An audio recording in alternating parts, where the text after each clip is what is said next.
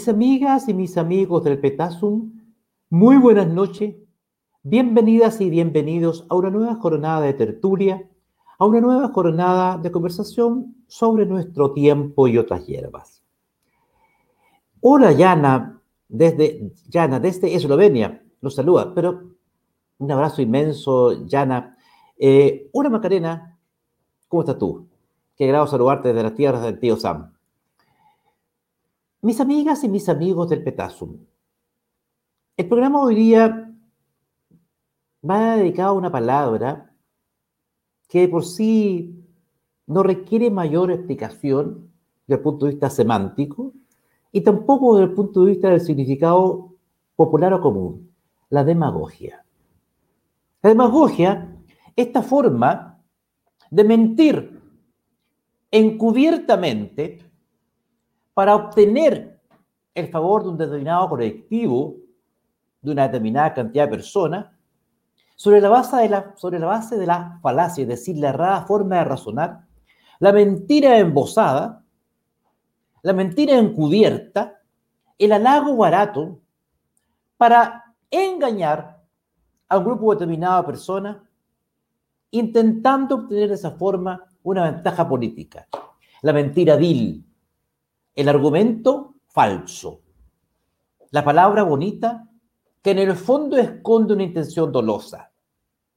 La demagogia en política. ¿Y a qué me voy a referir con esto? Pruebas al canto y fundamentalmente el ejemplo que suele hablar más que mil, mil, mil expresiones argumentativas.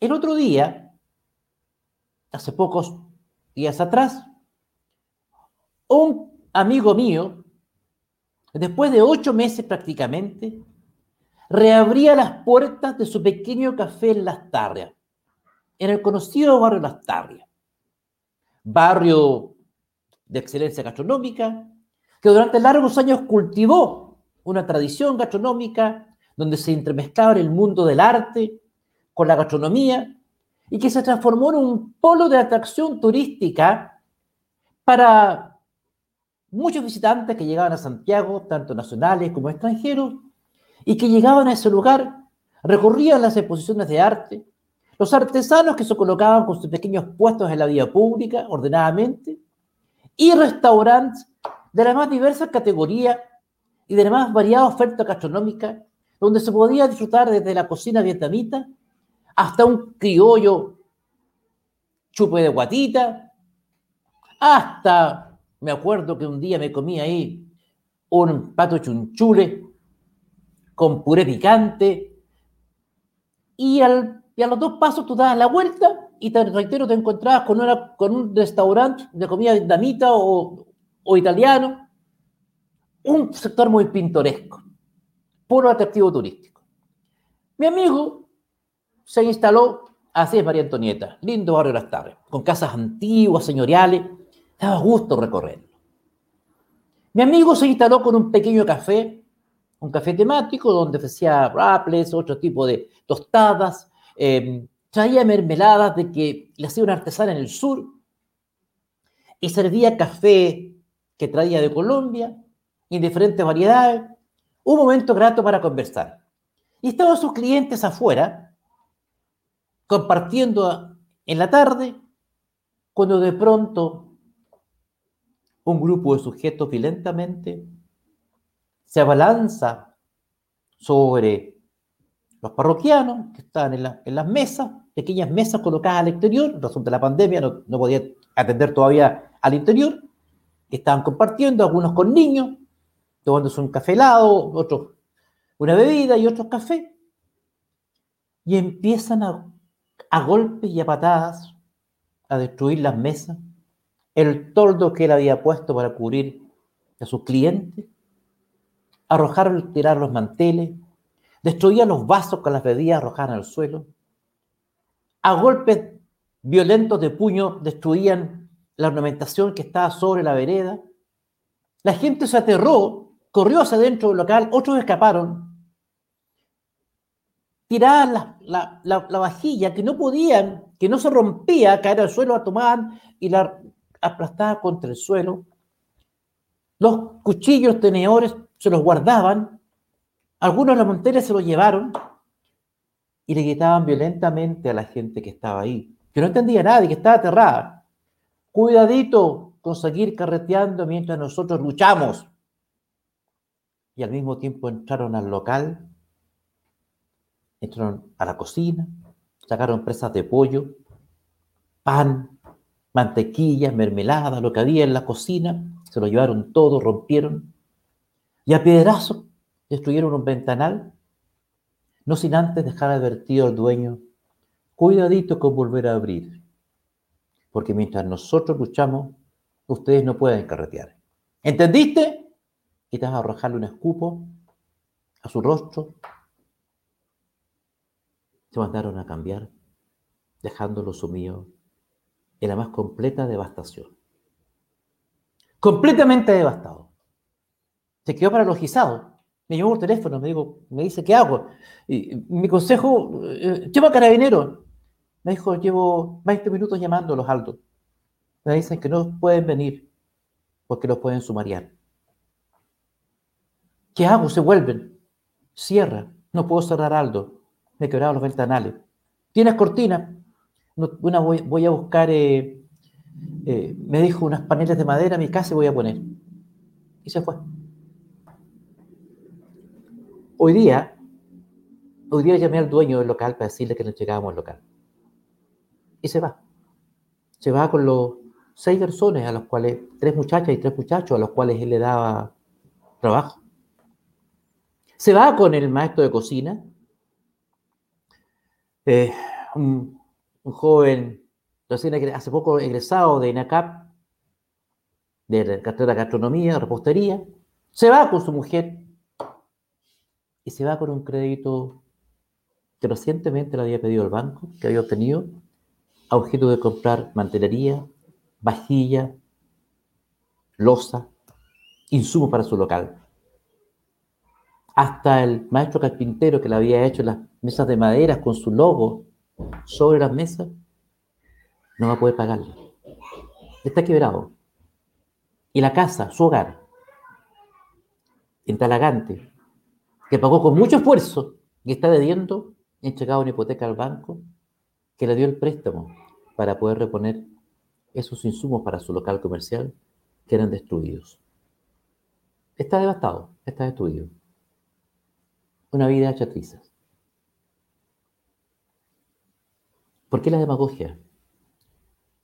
Porque prácticamente en forma simultánea, mis queridas amigas y amigos del petazo, en el Parlamento, un grupo de honorables damas y caballeros investidos del carácter de diputados de la República generaba un proyecto de ley cuyo objetivo es indemnizar con dinero de todos los chilenos, suyo, mío, entre otras personas a quienes causaron esos destrozos aquella tarde en el barrio Las Tarrias, a él y a muchos comerciantes más. ¿Lo van a indemnizar? Sí. Hay un proyecto para entregarles dinero de por vida. A ellos, los que hicieron eso, y a, todos, y a su familia, por el resto de su vida, como un premio, como un desagravio a la actitud persecutora del Estado, que los ha hecho acreedores de esta pensión de gracia que van a recibir, fruto de su trabajo y del mío, de los impuestos. Así es, Mariluz.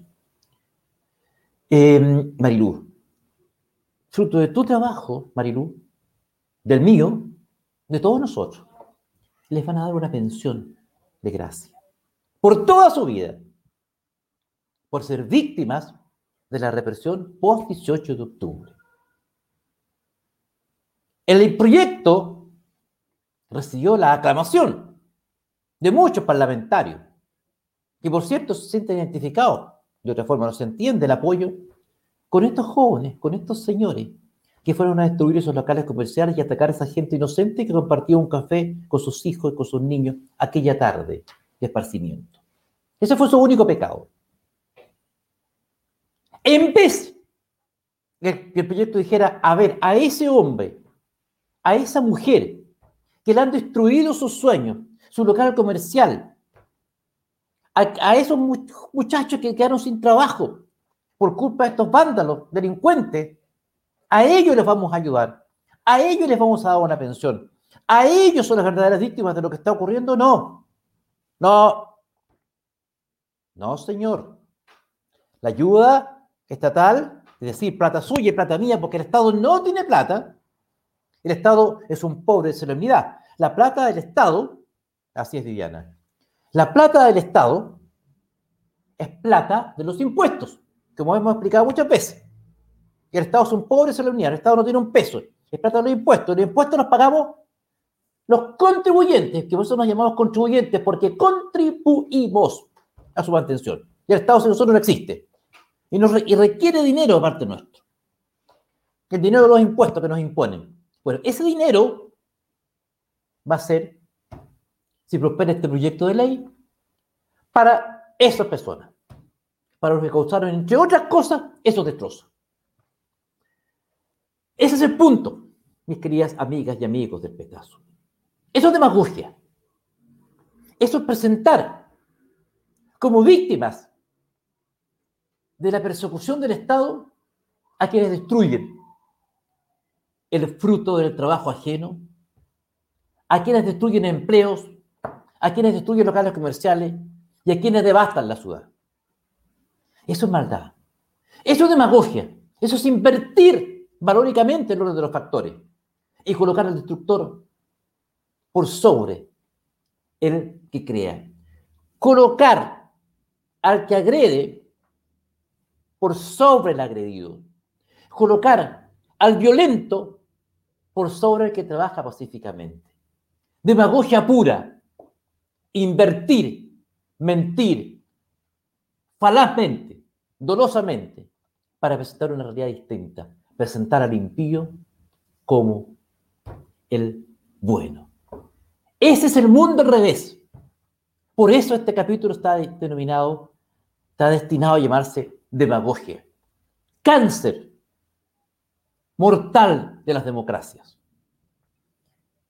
Germen perfecto para la anarquía y el desorden y la destrucción de los países. Simiente y semilla de la miseria de los pueblos. La demagogia. Pero en este momento me quiero detener muy brevemente y me voy a hacer un lado para, para presentarles, para presentarles a una, a una amiga. Rosemary Espina es una querida amiga que ha tenido una gran iniciativa. Me recordó mi infancia, cuando mi madre y mi padre, para estimularme, me regalaban pequeños juguetes de madera que yo dedicaba tardes enteras para armar, para perfeccionar eh, mi conocimiento cognitivo sin yo saberlo, me estimulaban de esa forma, haciendo de mí el hombre que soy hoy día. No habían pantalla, no habían eh, luces, eh, no habían destellos de juegos electrónicos. Me regalaban, recuerdo, pequeños camiones y juguetes para armar pequeños mecanos, donde yo armaba castillos, camioncitos, autos, todo de madera, el más noble de los materiales. Y me, recuerdo tardes enteras jugando con mi padre y mi padre, armando los pequeños bloques de madera que le daban vida a mil sueños, estimulando mi creatividad. Eh, el diseño de estos pequeños bloques de madera, estos juguetes de madera, hermosos juguetes de madera, está especialmente enfocado en desarrollar la, la psicomotricidad fina de los niños, como lo hizo en mi caso, la percepción, el aprendizaje de los colores, el pensamiento lógico, la coordinación, eh, la precisión, el análisis de la memoria visual, la observación, la tolerancia a la frustración, porque van lentamente. Yo me acuerdo que si no resultaba la silla, la volvía a armar, la volvía a armar, la volvía a armar. Y poco a poco fui creando. Poco a poco me fui acostumbrando con mis manos, con mis torpes manos de niño, a crear algo. Eh, aprendí a resolver los problemas que me planteaban a mi, a mi edad, a mi corta edad, a través de estos juguetes, de este estímulo que hicieron mis padres conmigo, a través de este logro material que es la madera. Rosemary Espina ha tenido la exquisita idea la gran idea de traerlos a Chile y a través de su espacio www.espaciocomprachile.cl los pone a disposición de todos ustedes. Es extraordinaria la posibilidad que tenemos de volver a nuestros hijos a los orígenes de la creatividad, a los orígenes de, de lo que es bueno para un niño en verdad. Se los recomiendo sinceramente. Bienvenida Rosemary Espina. Gracias por publicitar en nuestro espacio, porque con tu iniciativa, y espero que sea la de otras personas, de otros emprendedores que estén dispuestos a compartir este espacio con nosotros, hacen posible que este mensaje llegue a todos ustedes. No lo olviden, dentro de Santiago, www.espaciocompachile.cl, juguetes de madera para sus niños, un regalo diferente, un regalo útil que va a llegar sin ningún costo dentro de Santiago a sus domicilios lo antes posible. Bienvenida Rosemary Espina con tu gran iniciativa, gran amiga y qué mejor, un juguete de madera, volver a los orígenes, nunca está de más. Y conversábamos, conversábamos sobre la demagogia esta propuesta, esta oferta nefasta. Eh, gracias, Marlet. Entonces, esta, esta forma de entender la política, de disfrazarla, de encubrir la maldad, porque me es funcional a mis intereses políticos, porque permite que yo desestabilice a un gobierno que yo quiero ver defenestado, entonces yo ensalzo al violento, ensalzo al que delinque, ensalzo al que saquea, ensalzo al que destruye, ensalzo al que devasta un local comercial y deja sin trabajo a montones de personas inocentes. Ensalzo y elevo al que está en la calle arrojando piedras y bombas molotov contra un carabinero y lo denomino luchador social. Y le digo, cualquiera sea la consecuencia de lo que tú hagas, vas a ser denominado un luchador social. Tú eres un luchador ahora.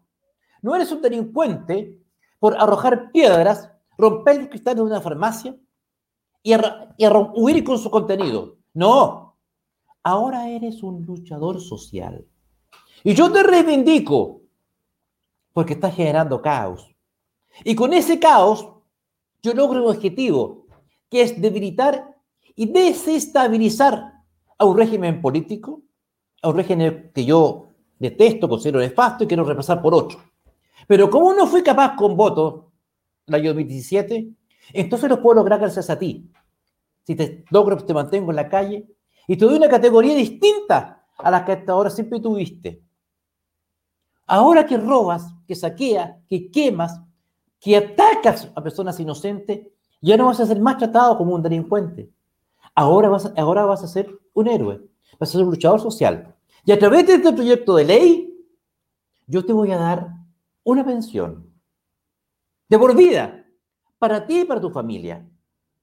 Mis amigas y mis amigos del Petasum, mis amigas y mis amigos del Petasum, ¿qué creen ustedes?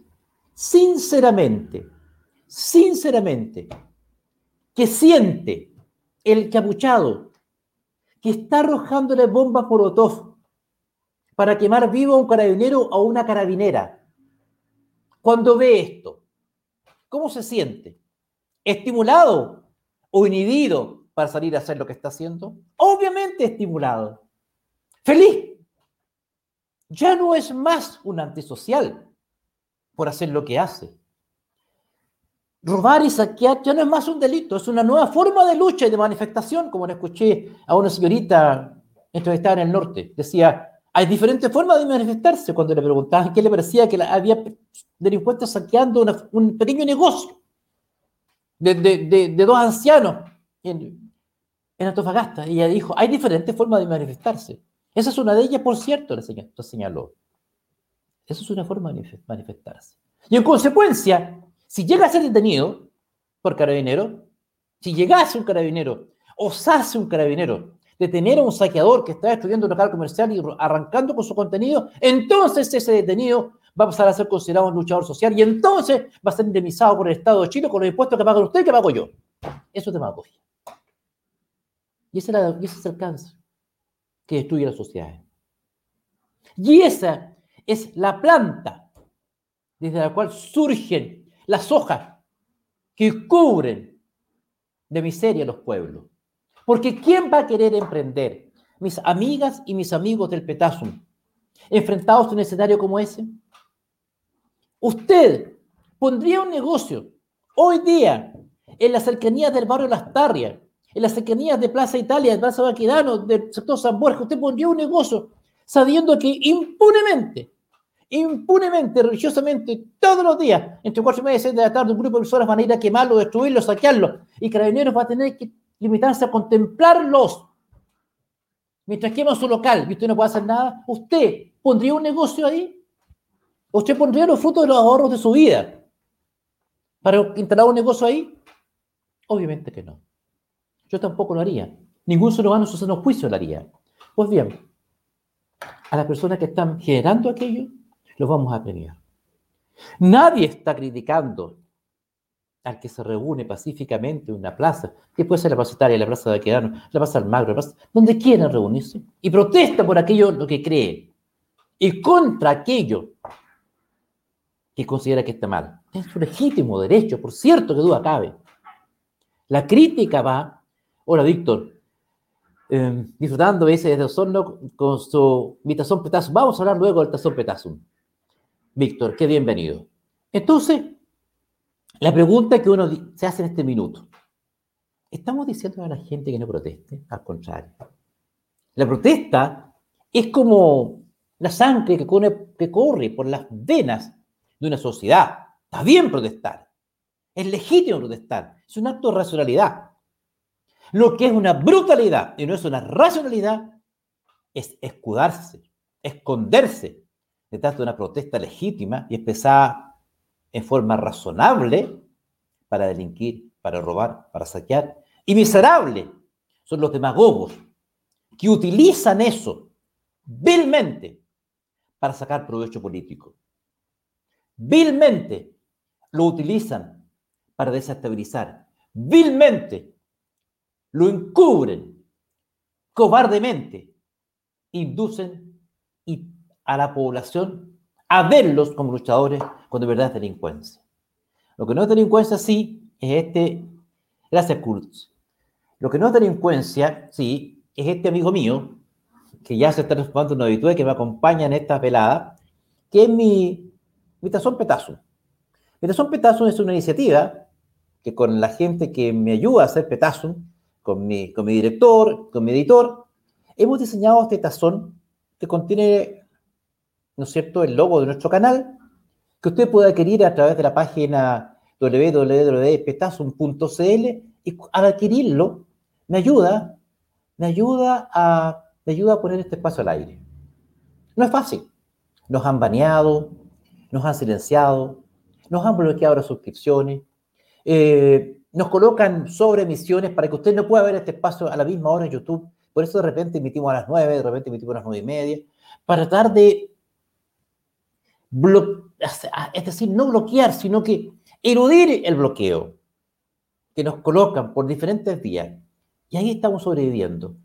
A la querida este tazón, usted me ayuda y a este equipo ayuda a poder, a poder, a poder mantener viva esta tribuna de los que amamos la libertad, de los que creemos en el emprendimiento y de los que, de una forma u otra, mantendremos viva la semilla mientras vivamos, la Rosa, mientras vivamos de la libertad, del trabajo, el emprendimiento y el orden. Les pido, con humildad, los que puedan, por cierto, acompañarme adquiriendo este tazón, donde podrán compartir un café, un té, una bebida refrescante, con la imagen de, de este viejo roñoso que les aburre en las tardes. Muchas gracias para quienes lo adquieran. Culmino esta este breve exordio pidiéndoles con humildad, pidiéndoles con aprecio, con afecto. Interesa. Interesa. No bajemos nuestros brazos. No inclinemos la cerviz. Este pueblo, al fin del mundo, no nació para esclavos no nació para ser esclavo. El ataque es poderoso. Las corporaciones que están detrás de lo que está ocurriendo en este país son gigantescas. Las fuerzas que se están moviendo, los miles de millones de dólares que se están utilizando para pervertir, atacar y destruir el sistema, que hizo que este país, de ser el segundo país más pobre en Latinoamérica después de Haití, fuera el más rico, son poderosas. Son ingentemente poderosas. Qué fácil es permeabilizar la mente de los más jóvenes y qué difícil es enfrentar con la verdad de los datos y la evidencia. La mentira es un relato fantasioso. Esa es la batalla que ustedes y yo estamos dando y que hemos resuelto dar.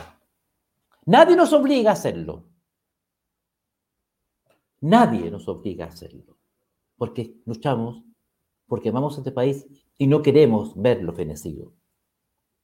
Poco a poco, poco a poco y todos los días, mis amigas y mis amigos del Petazo, las mismas personas, pues yo las veo, se acercan al Palacio de la Moneda. Están a pocas cuadras, están probando fuerza. Poco a poco, el símbolo del poder en Chile, el Palacio de la Moneda, el Palacio de Gobierno, se está viendo cercado. Todos los días están probando fuerza. El mismo grupo de personas, entre 600 y 700 personas, todos los días. La misma persona. ¿Quién es capaz de subsistir para eso? ¿Cómo se financia eso? ¿Quién está detrás? ¿Cómo una persona, todos los días, a la misma hora, va a tener los medios para hacer aquello? Y no una. No son menos de 500, 700 todos los días. Y son los mismos. ¿Quiénes son? ¿Quién financia? ¿Quién está detrás? ¿Qué pasaría si un día efectivamente logra sobrepasar a la Guardia de Carabineros? Llegan al Palacio y lo queman, como quemaron el Parlamento en Guatemala. ¿Qué pasaría? ¿Qué ocurriría? Sería un efecto simbólico tremendo. Claro, potente. Y, esto está ocurriendo no solamente en Chile, está ocurriendo a nivel global. Cuidado. Cuidado. No basta con decir esto no puede ser. Hacemos la voz. En tu casa, en la mía, en nuestro barrio, en los colegios, donde sea. Creemos conciencia. Porque estoy seguro que los que vamos a Chile somos más. Somos más. Tengan la certeza, somos más. Si Dios nos dispone otra cosa, nos veremos el próximo viernes en una nueva jornada de Nuestro tiempo y otras hierbas, acá desde el Petazo. Muy buenas noches.